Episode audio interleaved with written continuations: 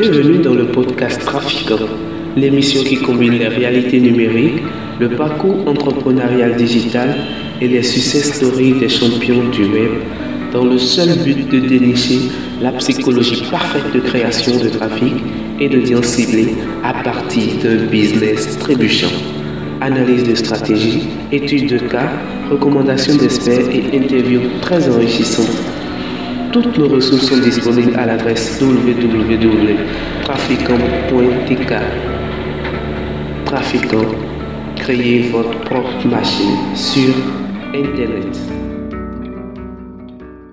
Auditeurs, auditrices de la radio RTQ Radio Trafiquant, salut. Aujourd'hui, nous irons un peu plus loin. Passons cette fois-ci au niveau du marketing lui-même.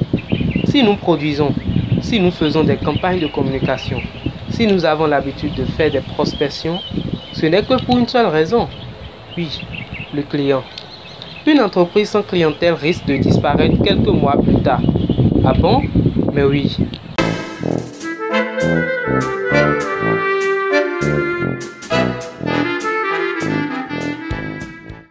Le client est un acheteur effectif d'un potentiel de biens ou de services proposés par votre entreprise. Personne physique ou morale à ne pas confondre avec le consommateur.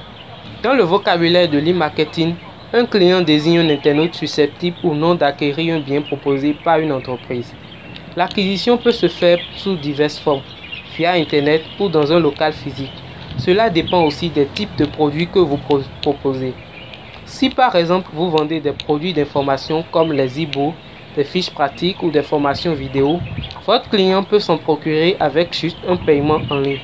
Au cas contraire, il doit se faire livrer par des livreurs ou se rendre directement dans l'entreprise lui-même pour retirer son produit. Et parce que le client est au centre même des priorités de l'entreprise, toutes les communications marketing lui tournent autour, visant donc à mettre en valeur les produits que l'entreprise propose afin de le transformer en acheteur potentiel.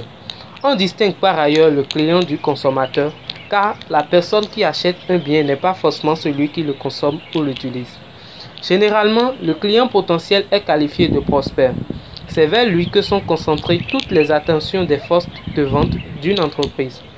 Une bonne connaissance de la clientèle habituelle ou potentielle d'un marché est donc un objectif majeur d'un service marketing parce qu'elle est le meilleur moyen d'assurer la réussite de votre entreprise. Votre client à vous, c'est l'avenir de votre entreprise.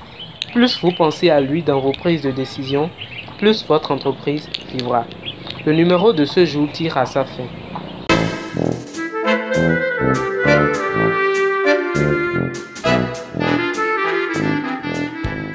C'était Richmond Apogan du blog Trafiquant. Salut. Consultez la page Closer de notre blog www.trafiquant.tk pour aller plus loin dans la définition de cette expression. À mercredi prochain pour un nouveau numéro.